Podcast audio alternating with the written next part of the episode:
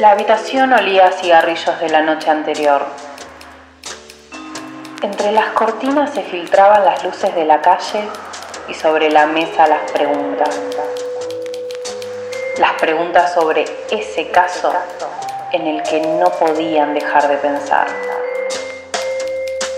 Noir Podcast. Un podcast de True Crime.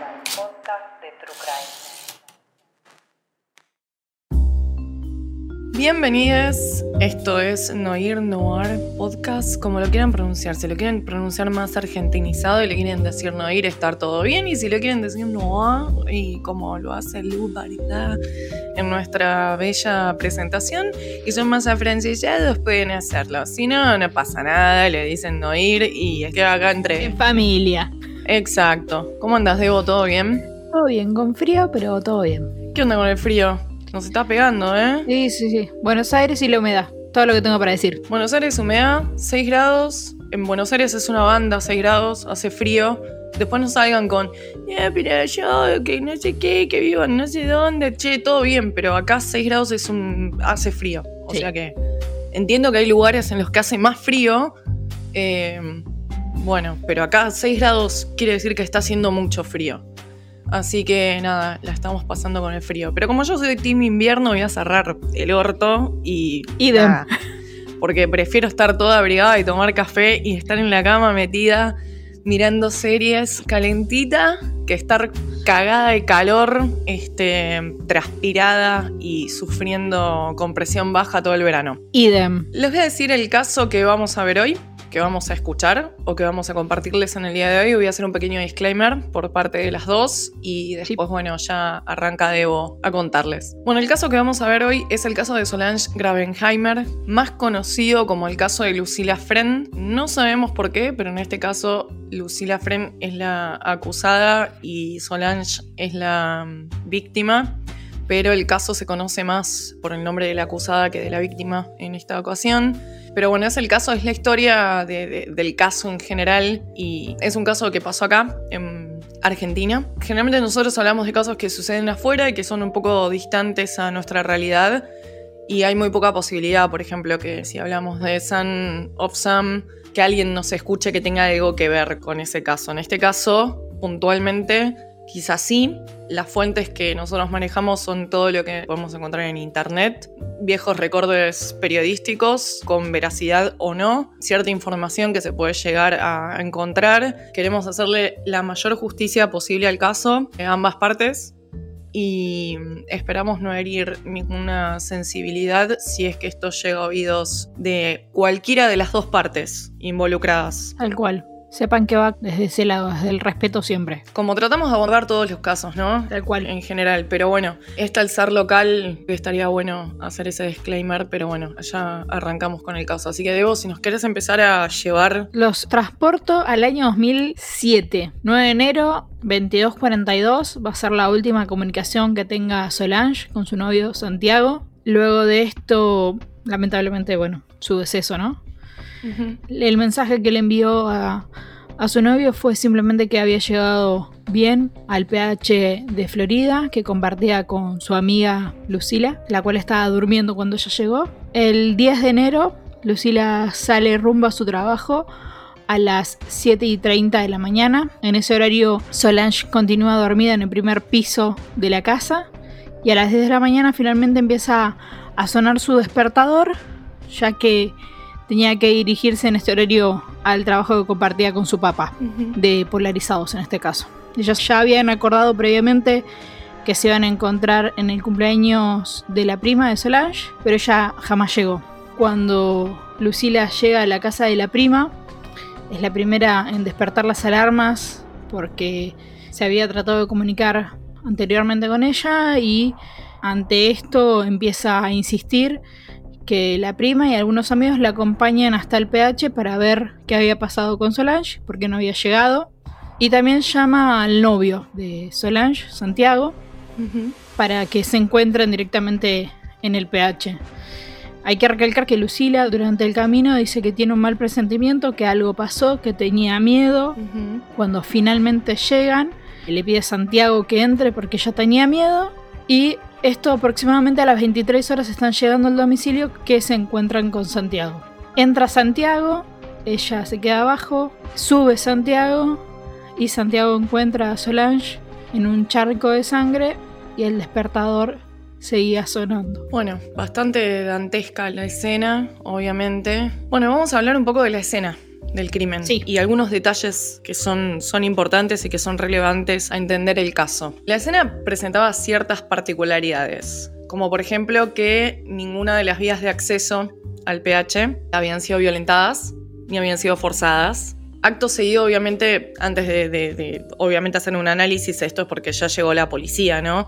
Cuando encuentran a Santiago, finalmente encuentra a Solange, se da cuenta que está muerta, le pide a Lucila que no subió, según la declaración de Santiago, nunca el primer piso y le pide que llame al 911, que llame a la policía porque Solange estaba muerta. La policía cuando llega ve justamente esto, ¿no? Empiezan a notar diferentes cosas, que no había nada violentado, ni en puertas, ni en ventanas.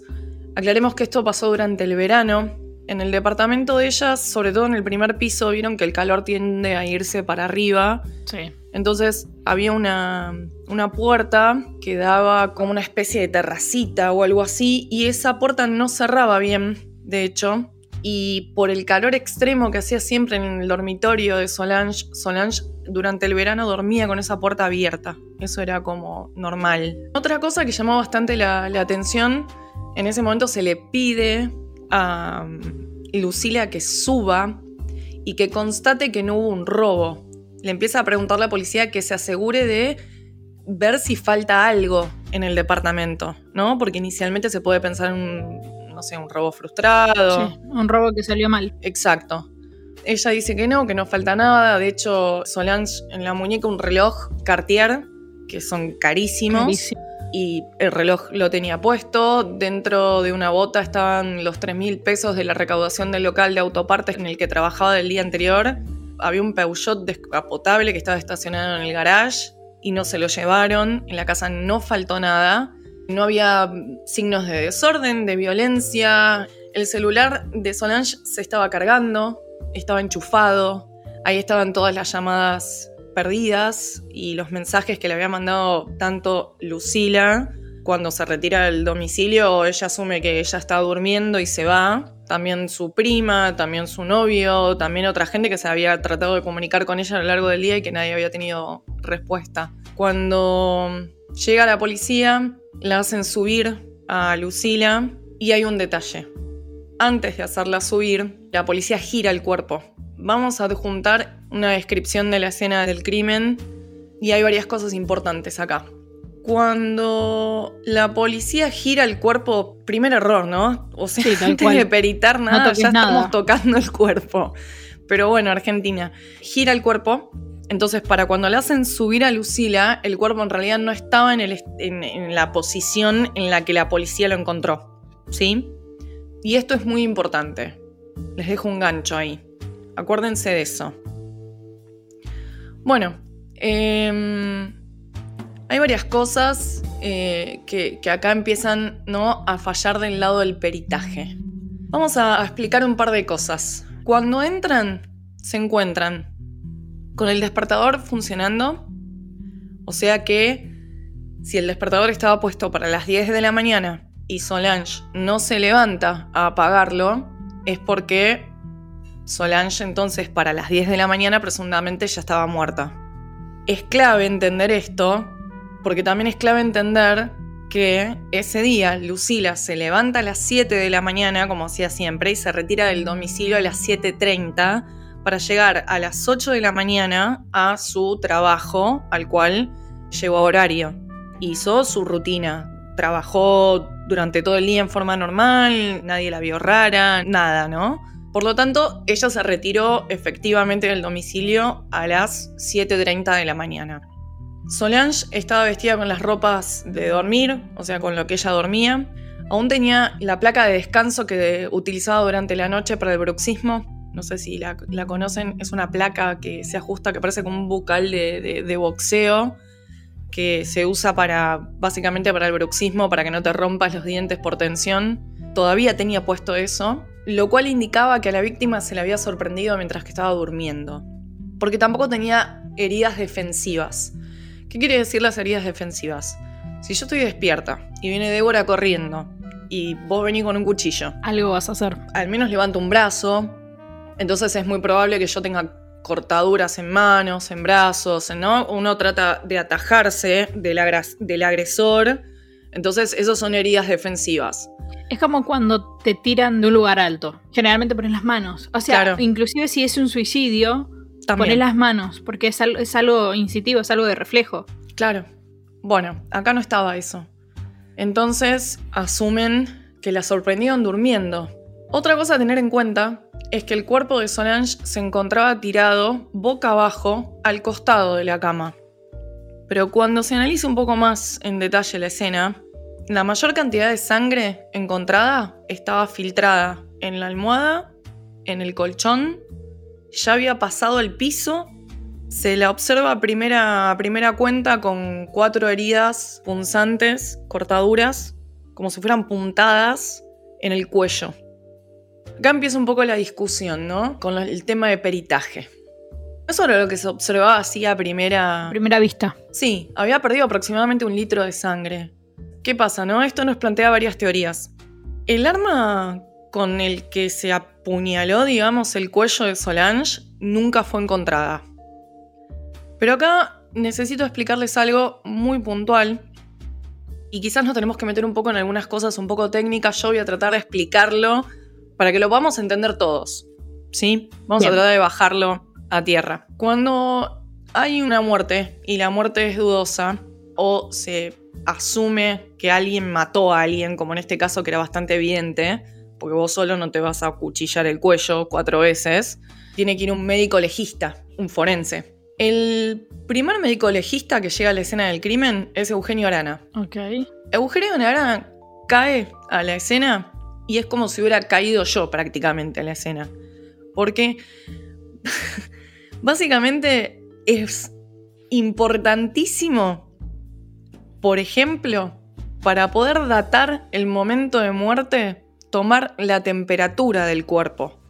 En promedio Claro. se entiende que en condiciones de temperatura estables y normales, ni mucho calor ni mucho frío, el cuerpo una vez que uno muere pierde alrededor de un grado por hora.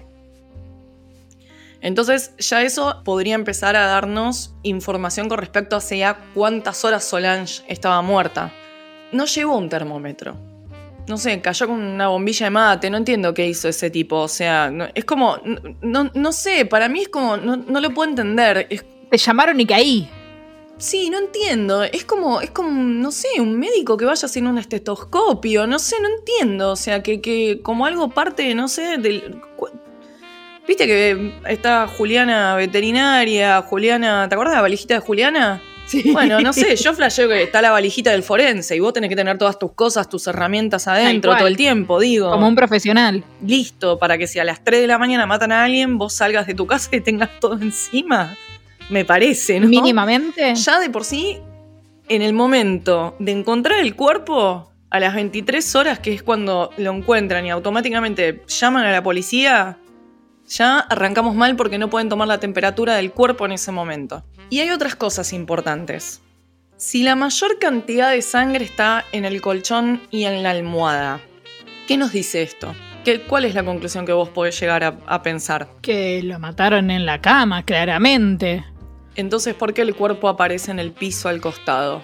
Yo creí que cuando lo habían movido, lo habían movido los policías y lo habían dejado ahí los policías. No, los policías lo Ah, que hacen es girarla. Ah, La ponen simplemente boca la dan. arriba. Ah, ok. Entonces ahí tenemos otro dato más. Y este dato es muy importante por algo que les voy a explicar. Hay algo que se llama lividez cadavérica, que es un fenómeno que sucede después de la muerte, que consiste en la aparición de manchas de color rojo violáceo en las partes declives del cuerpo. A ver, se los, traduzco un poco. Mi corazón deja de bombear la sangre y mi sangre se empieza a estancar. Porque obviamente yo muero, mi sangre deja de circular. Entonces empieza a estacionar donde está y en la posición que está el cuerpo. Entonces, con la lividez cadavérica nosotros podemos entender si una persona fue asesinada en un lugar, dejada cierta cantidad de horas y después vuelta a mover. Porque la lividez cadavérica no va a coincidir con la posición nueva en la que se dejó el cuerpo. Ok, sí. Entonces, en este caso, el cuerpo presentaba lividez cadavérica, estando boca abajo, pero tenía la marca de un encendedor en la pierna. ¿Y el encendedor? No se encontró en la escena del crimen, en ningún lugar. ¿Sí? O sea que después de muerta. Ella muerta estuvo apoyada la pierna suficientes cantidad de horas para que se marque la lividez cadavérica con la marca del, El encendedor. del encendedor y después encontrada en el piso y el encendedor no estaba. Ok. ¿Sí? Entiendo. Entonces, ¿qué nos sugiere? No solamente la cantidad de sangre en el colchón y en la almohada, nos hablan de que en realidad ella muere por la pérdida de sangre, por las heridas, la dejan cierta cantidad de horas y después alguien volvió a mover el cuerpo y lo puso en el piso. Y alguien después retiró ese encendedor o la policía no, no hizo lo que tenía que hacer Sí. la base del encendedor quedó tirado en el piso y alguien lo pateó y quedó abajo de una cama y nadie lo vio. Pero bueno, el cuerpo mostraba una, una, una forma consistente con un encendedor. ¿Sí? Bueno, después tenemos el rigos mortis, que es un signo de reconocible de muerte causado por un cambio químico en los músculos que causa un estado de rigidez e inflexibilidad en las extremidades, y lo cual hace que no podamos manipular el cadáver. O sea, básicamente te empezás a poner frío porque empezás a perder temperatura y los músculos se empiezan a poner rígidos y vos no te podés mover. Entonces, teniendo en cuenta la temperatura, la lividez cadavérica, el rigos mortis, todas son cosas que son importantes, se periten en el momento, ¿sí? Porque, por ejemplo, rigos mortis, eh, esto sucede tres o cuatro horas después de la, de la muerte clínica y el rigor completo del cuerpo se presenta 12 horas después. Entonces, para cuando ella la encuentran, es importante entender todas estas cosas porque esto te va a dar un horario de muerte. ¿Y por qué el horario de muerte acá es tan importante? Porque ahí vamos a entender, ¿estaba Lucila en la casa todavía cuando murió Solange o no? Y por todo lo que vos me estás diciendo, claramente para mí es un sí. Por la cantidad de horas. O sea, yo quién soy para juzgar, ¿no? Pero teniendo Bueno. todo esto en cuenta, ¿Qué pasa? Eugenio Arana data inicialmente la muerte entre las 7 y las 13 horas. O sea que nos da una pequeña ventana de media hora donde, donde no Lucila pudo. estaba. Sí, en media hora la pudo haber matado y irse a trabajar. En teoría. Después vuelven a hacer. Porque claro, ¿no? Caímos sin termómetro, la escena estuvo re mal preservada, ahora vamos a hablar de otras cosas también de la escena.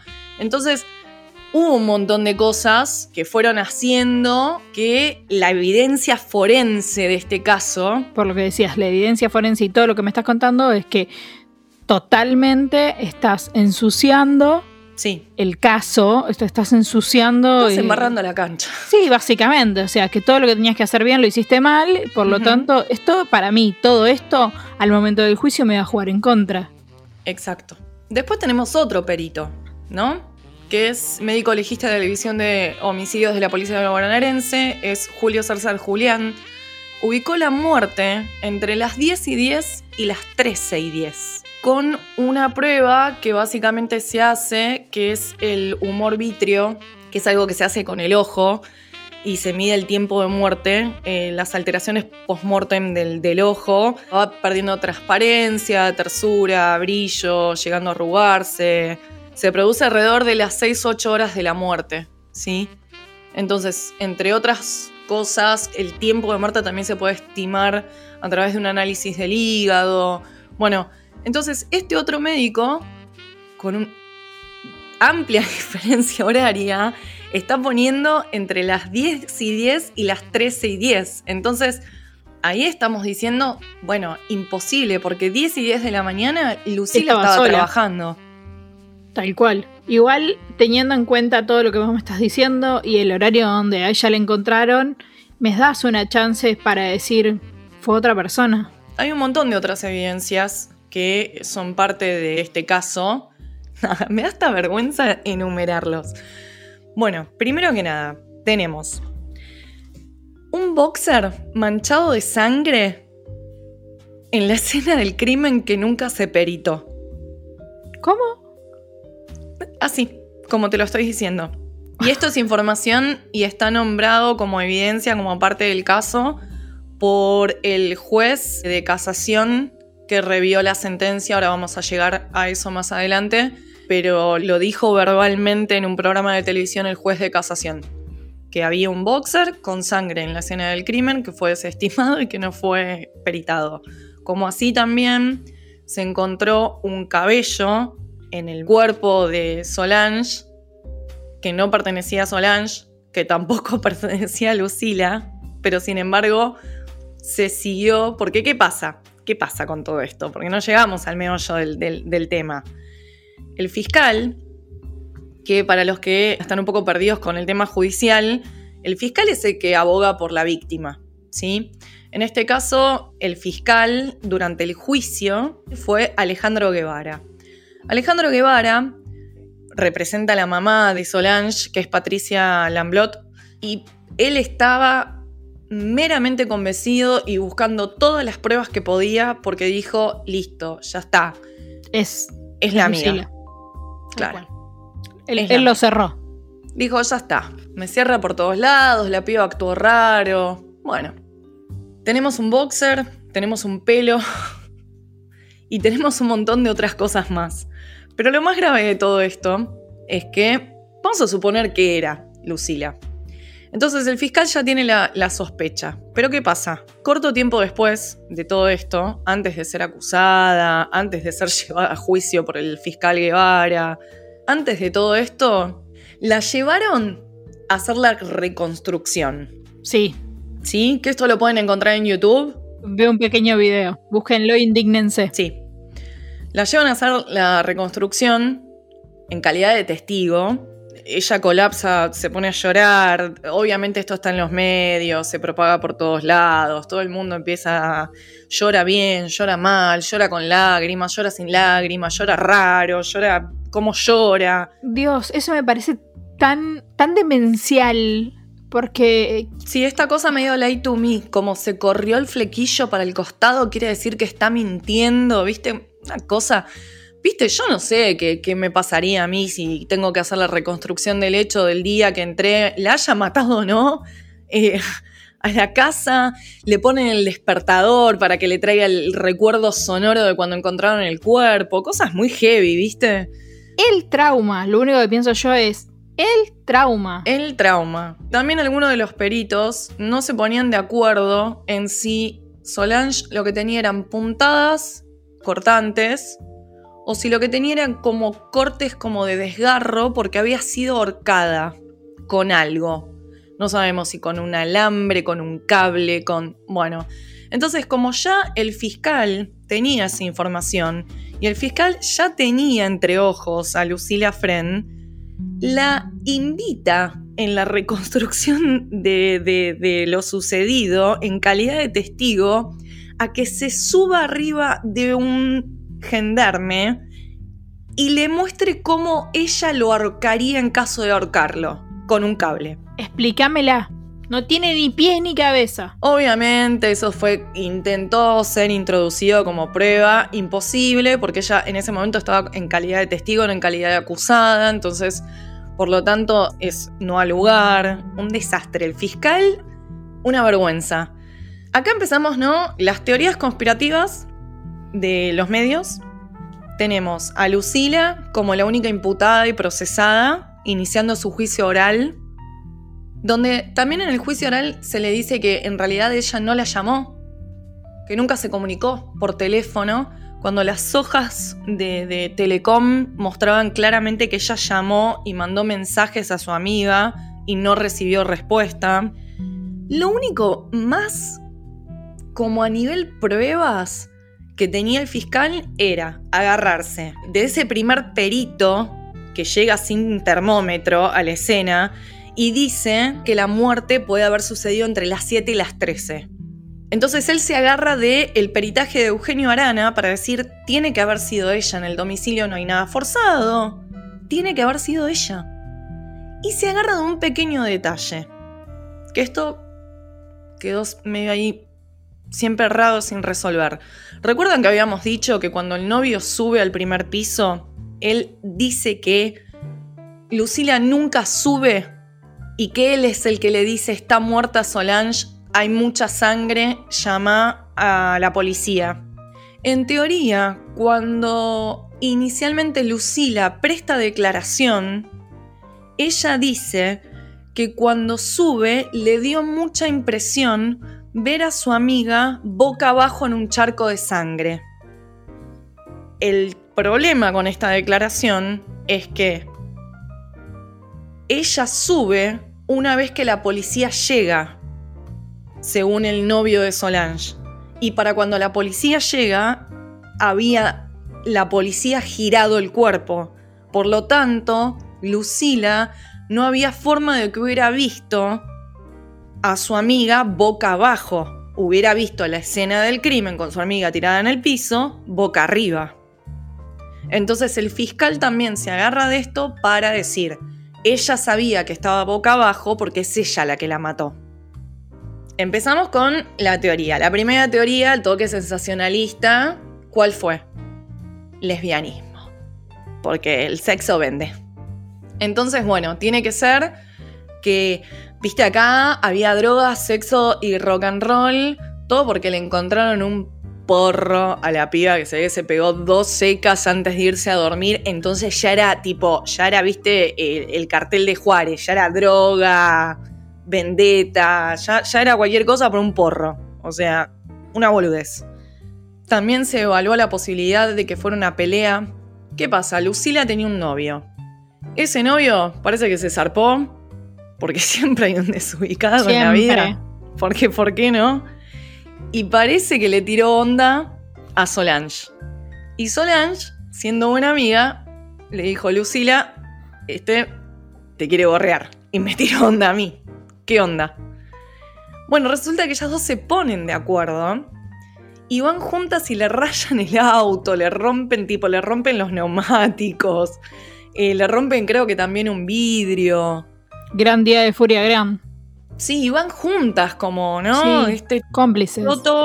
Bueno, también quisieron usar eso, el fiscal, para decir que en realidad eh, Lucila la mata por celos a Solange.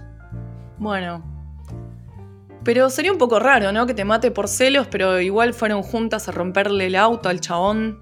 O sea, de última estaría peleada. Suena, rarísimo. Se agarraron de unos mails que Lucila había mandado, pero que claramente eran para el, exnovio y no para su amiga. Lucila cometió el error, quizás, o no, hay que ver si borró alguna prueba, porque de nuevo no sabemos, de meterse en la cuenta de mail de Solange después del hecho. Ella dice que se metió para revisar a ver si encontraba algo raro o si leía algo. Según el, fiscal, ella se metió para borrar el intercambio de mails donde ellas discutieron lo cual me parece una boludez porque, tipo, si vivís con tu amiga y tu amiga te gorrió con tu novio, se lo gritás bien en la cara y le revolías un plato de última, ¿me entendés? Sí, sí, totalmente. No te vas a pelear por mail viviendo juntas. Pero bueno. Em, bueno, ¿qué pasa? Hay otras cosas que acá eh, no cierran mucho. El boxer con sangre me parece atroz. También tenemos que mencionar el hecho de que al lado había una obra en construcción. ¿Sí? El famoso albañil. El famoso albañil de este caso, que si se acuerdan, el tema es así. Al lado había una obra en construcción, que estaban haciendo algunas reparaciones y los dueños del PH, donde ellas vivían, aprovecharon para decirle a un albañil que hiciera algunos laburitos que hacían falta en el PH donde ellas vivían, ¿sí? Específicamente en el PH de ellas y en general en la estructura del lugar. También aportado por la misma nota que encontré que es priceless por el juez de casaciones, cuenta que aparentemente había un albañil que le tira onda a Solange y ella no, no le interesa. Esto fue una línea que no se investigó y que se investigó muy por arriba. Dentro de la construcción encuentran un bolso, que en un principio se dice que tenía papeles. Cuando se perita el bolso, se encuentra que el bolso tenía eh, ropa interior femenina con semen adentro, el cual nunca tampoco se peritó, porque si no, ya está, era el no peritemos nada. Eh, encontremos cosas, pero hagamos como que no tiene nada Sí, que como ver. que no están. Ese obrero o ese trabajador de, de- de la construcción, ese día tenía Franco y vivía en otro lugar que no era Florida, en otro lugar de la provincia de Buenos Aires. Y ese día hizo una extracción en un cajero bancario, sí, en un ATM. eh, hizo una extracción bancaria a siete cuadras del PH de las chicas, teniendo Franco, no viviendo en la zona. Sospechoso. Sí. Había un puentecito que se había armado entre la construcción y el PH para que pudieran tener acceso a hacer estos arreglos que el dueño del PH había pedido. La noche anterior llovió muchísimo. Esa noche llovió un montón, tormenta, tipo alerta meteorológico, y parece que habían puesto pintura en el piso que daba a esa puertita que yo les conté que en el dormitorio de Solange no cerraba y que ella solía dormir con eso abierto. O sea, había huellas en ese, de ese puente hasta que llegaba a esa ventana que ella no cerraba. Exacto. Que lo dijeron los albañiles al otro día. Dijeron, che, mirá, está marcado el piso. De nuevo, nadie lo investigó. Eran pisadas unidireccionales, perdón. ¿Qué quiere decir esto? Alguien entró por ahí y acá hay algo muy llamativo. Las llaves de Solange nunca aparecieron. O sea que lo que se presume es que la persona puede haber entrado por esa ventana, por esa puertita, matarla, irse y cerrar el departamento con las llaves de Solange. Y por eso nunca aparecieron. Quien la mató también se llevó sus llaves. O se encargó de hacer desaparecer sus llaves. Al igual que el. Que el ¿cómo se llama? El, encendedor. arma- el- el- el encendedor, el arma homicida. Eh, exacto. El objeto cortopunzante que se usó para, para tajearle el cuello tampoco apareció nunca. Solange también, el día anterior, había discutido con la empleada doméstica del novio, porque parece que la empleada doméstica, o al menos es lo que ella decía, le tiraba onda al novio y se habían peleado hasta el punto de irse a las manos. Picante. Sí. Otra cosa que tampoco nunca se investigó. Todo se centra en Lucila, como habíamos dicho antes. Hay un montón de detalles más, después si quieren ahondar, porque la verdad que es interminable entre las cosas que se presentan, el vínculo de ellas dos que se explora, em, las boludeces que se dijeron, lo mal que se condujo el fiscal. Lucila siempre mantuvo su inocencia.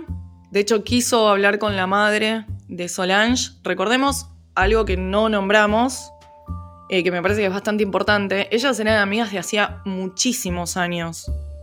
No es que se conocían hace seis meses. Eran amigas de Ah, hacía muchos años. Lucila es llevada a, juicio, es finalmente imputada por el homicidio, por el fiscal. Saben que no es que te llevan a juicio y a las 48 horas arranca tu juicio. Después eso tarda meses hasta que puede pasar dos años hasta que empiece un juicio o más. Ella pide permiso porque, claro, entre la prensa, o sea, la gente le gritaba asesina por la calle. Eh, pide permiso y se, se- se va del país. Se va a vivir a España, a Barcelona. Regresa para el juicio, da algunas notas, la pueden buscar. Hay algunas entrevistas que, que le hicieron para Pablo Dugan, este, el de Canal 13, que ahora no me acuerdo, Canal Eti. Tienen todas entrevistas con, con ella, donde ella sigue obviamente manteniendo su inocencia. Todo llega a un punto donde los jueces en el juicio oral llegan a la conclusión de que no hay suficientes pruebas para enjuiciarla. Entonces, por falta de pruebas, la declaran inocente. Obviamente la madre de Solange, que está plenamente convencida que el asesino de su hija es Lucila Fren, piden, y esto va a casación. El recurso de casación es un recurso extraordinario que tiene como objeto anular una sentencia judicial que contiene una incorrecta interpretación o aplicación de ley, o ha sido dictada en un procedimiento que no ha cumplido las solemnidades legales debido a proceso, es decir, un error sí o algo que se falló a la corte. Es básicamente cuando se puede llegar a decir que algo no estuvo dentro de los marcos de la ley, tanto para un lado como para el otro, cualquiera de las dos partes puede llevar la sentencia de un juicio oral a casación y es elevarlo como a la Corte Suprema. Es un tribunal supremo. Casación revisa nuevamente todo. Recordemos que Casación no investiga. No. No es que Casación va a agarrar y le va a decir, fiscal, usted está siguiendo una sola línea de investigación y yo necesito que usted eh, vea lo del obrero, veamos lo de la empleada doméstica, veamos... Ah, otro detalle. Aparentemente los dueños del PH, tanto el, el padre como el hijo, de donde vivían las chicas, tenían antecedentes violentos también. Eso tampoco nunca lo, investigaron. Casación no puede decirle al fiscal por dónde tiene que ir. El fiscal elige la línea de investigación, elige sus pruebas y las presenta y el fiscal siguió con la línea de Lucila Fren. Volvieron a presentar todo exactamente lo mismo y Casación volvió a fallar a favor de Lucila. La liberan, Lucila obviamente no puede permanecer en el país eh, por, porque nada, porque de nuevo, por, por el, el juicio... Por todo fue- esto mediático que se, se armó en ella, en su figura, o sea, Sí. empezó a ser una persona pública, pero de, de mala manera, por decirlo de alguna manera. Fue famosa por, es la asesina de. Exacto. Pese a que ella es liberada bajo la base del, del, del- del cerebre indubio pro reo, que quiere decir en, en latín básicamente ante la duda, no podemos acusar, porque si, si, hay, si hay dejo de duda, hay que fa- fallar a favor del, del procesado, porque no se puede cumplir ni se puede ejercer una cadena perpetua sobre una persona a la cual no tenés pruebas más allá de la duda razonable para acusarla. Eh, bueno, tiene su libertad legal, pero no tiene su libertad social, que es lo que cual. estaba diciendo Debo. Se va a vivir definitivamente otro país, eh, ahora se sabe que tiene un, un hijo, una hija. Sí, tiene una familia. Está no, viviendo allá, labura allá, eh, rehizo su vida, sigue manteniendo su, su inocencia. Y trata de mantener su anonimato. eh, adoptó el, el apellido del, del marido. Ah, mira. Ok. Bueno, eh, nada, muy a rasgos así, medio Sí. violentado, te, te- te conté las cosas que me parecen más... eh, nos metimos como más en explicar eh, las cosas más importantes. Y las cosas Eh. que se dejaron de lado durante eh, el tiempo del juicio que, va, nosotras creemos que es así, de que no se tomó en cuenta un montón de hechos que se deberían haber tomado en cuenta. Que de última investigado como correspondía y hecho como correspondía, si realmente ella fue la asesina, la podrían haber engrampado, ¿entendés? Sí, tal Pero cual. por hacer todo por el culo, eh, estamos 2021, junio, en seis meses prescribe la causa y esto sigue en nada y Solange sigue sin recibir justicia. Eh, de nuevo, no sé. ¿Vos qué pensás? ¿Querés emitir un juicio de valor? ¿Es- ¿Fue ella? ¿No fue ella? ¿Qué, qué, qué, sensación te da el caso? Necesito decírtelo sin tener duda razonable y todo me da una duda. Y hay un montón de cosas que no se supieron y un montón de cosas que no se- no se investigaron. O sea, estás encontrando una prenda masculina que no corresponde a ninguna de las dos habitantes del lugar, manchada de sangre y no la vas a peritar. O sea, me parece ilógico. Totalmente. Respeto ante todas las familias a ambas partes. Sí, obvio. Y ojalá, ojalá, no sé, haya. No sé, por lo menos justicia divina, como quien dicen las señoras grandes, ¿no? Porque siendo madre es re difícil. Es re difícil. Sí, Ahora no yo te quiero hacer una pregunta a vos. Sí, decime. Porque, bueno, esto, esto es eh, el detrás de escena. Mientras nosotras decidíamos qué caso hacer, Hubo como un, un- un interés muy importante de tu parte. Inclusive hablaste vos más que yo. Yo solo te escuché. Y lo has relatado muy bien. ¿Por qué ese interés? Este fue el primer caso, digamos, de True Crime, si le quieren decir, que a mí me atrapó, que yo lo seguí. Fue el primero, o sea, en 2007 fue la primera vez que, que dije, che, quiero entender todo este caso. Fue el primero que empecé a, a decir, che, no, no, no me quiero quedar con lo que me dicen los medios. O sea, acá hay algo que a mí no me cierra y necesito investigarlo hasta donde pueda y hasta donde consiga data. Y en su momento lo hice y ahora lo repasé de nuevo para grabar esto. Pero este fue el primero y creo que me llamó mucho la atención porque es como un poco choqueante, ¿no? Pensar que capaz una amiga de toda la vida te puede llegar a matar. Sí. Alguien en el Como que confías plenamente, ¿no? Sobre todo eh, a, a la edad donde, donde pasó esto de ellas. Que me hace, me hace acordar un poco como al caso de Amanda Knox. Re sí. Por arriba, en algunas similitudes, salvo que Amanda Knox no era re amiga de la víctima. Después, bueno, si, si, si, quieren pueden, hay un documental de Amanda Knox que está muy interesante, el caso es muy bueno, quizás algún día lo hagamos, no sé, Eh, está en Netflix, pero tiene como algunos paralelismos, sobre todo con, con- con el juicio de valor de, de la sociedad. ¿no? Bueno, igualmente en el caso de Amanda Knox se resuelve porque encuentran al verdadero asesino y la absuelven a ella. En este caso, lamentablemente, no. Pero sí, ese es el motivo por el cual fue el primer caso que, que a mí me, eh, me interesó, me llamó la atención, eh, que quise investigarlo, que, me, que, me, me llamó la atención. De hecho, me sigue interesando, me sigue porque, de nuevo, no tengo ni una corazonada. Viste que a veces uno. Igual yo sé que es un horror acusar a alguien por una corazonada. Porque muchas veces, obviamente, esto, justamente la justicia, por eso no se manejan por corazonadas, sino por evidencia, ¿no?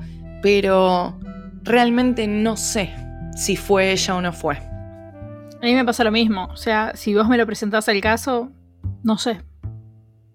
Y bueno, falta, falta data, ¿no? Falta data que nos falta a nosotros porque obviamente no tenemos acceso tampoco a... a- es un caso que no prescribió, entonces este, tampoco está todo revelado, supongo, eh, porque siempre a justicia algo se tiene que reservar, sobre, sobre todo cuando hay otras líneas de investigación, al menos que públicamente no eh, se, se habló en los últimos años de que se estén investigando tampoco. Ojalá sí. Ojalá sí. Yo Ojalá una vez sí. escuché decir un juez que cuanto menos salga o cuanto menos gente se entere o cuanto menos popular sea el caso, mejor se investiga.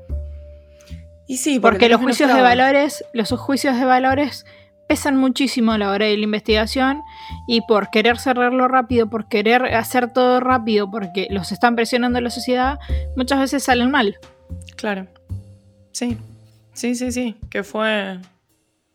Acá no sé si había una presión de la sociedad. Eh, acá me parece que. Yo siento que un poco el fiscal se encaprichó con ella desde primer movida. Y después lo que hizo fue hacer un muy pobre trabajo en hacer encajar la evidencia lo mejor que pudo hasta for ¿Viste cuando querés forzar? ¿Viste cuando armás un rompecabezas? Y querés meter la pieza donde no va. Y me parece que fue eso. En vez de investigar bien y realmente decir, bueno, eh, si fue ella, pero que no quede lugar a duda. Voy a buscar hasta por debajo de, de- de- de- ¿me entendés? Voy a revolver cielo, mar y tierra, peritar todo lo que tenga que hacer correctamente, asegurarme de hacer el trabajo para que si realmente fue ella, que pague, Sí, que ¿entendés? pague. Totalmente. que esté totalmente. presa. Y, y me parece que se obsesionó y hizo un trabajo muy pobre y el resultado fue que si fue ella está libre. Y Tal si cual. no fue ella, Solange no tiene justicia.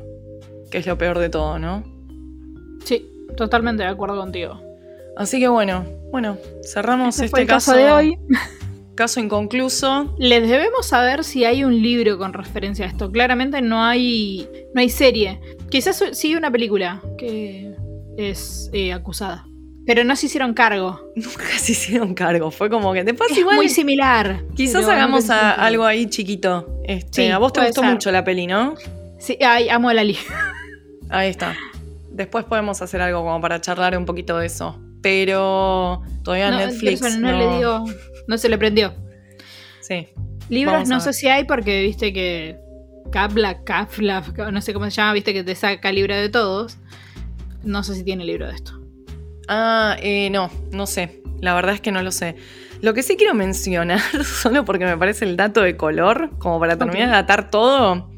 Carlos Altuve, que fue el fiscal que trabajó en casación para, por, por parte de la familia de Solange.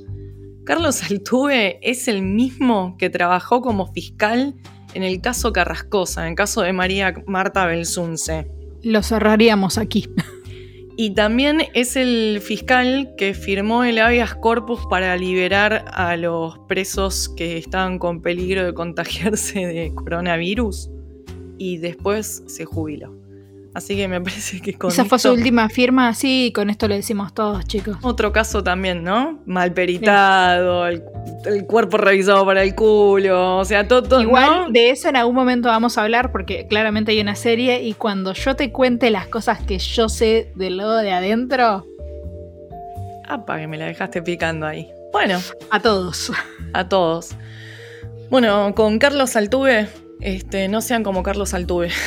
no Sí, sería la conclusión ponerle en estos casos.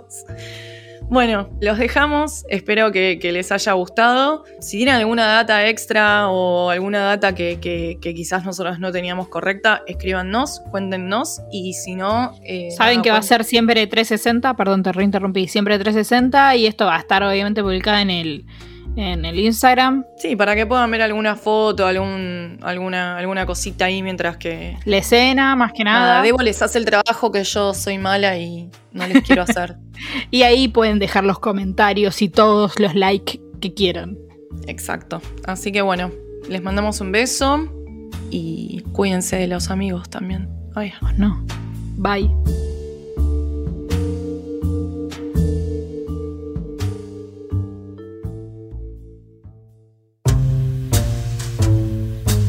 Gracias a Lucía Barilá por prestarnos su voz para la intro. La pueden encontrar como Lu Barilá en Spotify. Gracias por la edición a Lautaro Luna Day. Lo puedes encontrar en Instagram como Lautaro Luna Day Música, todo junto.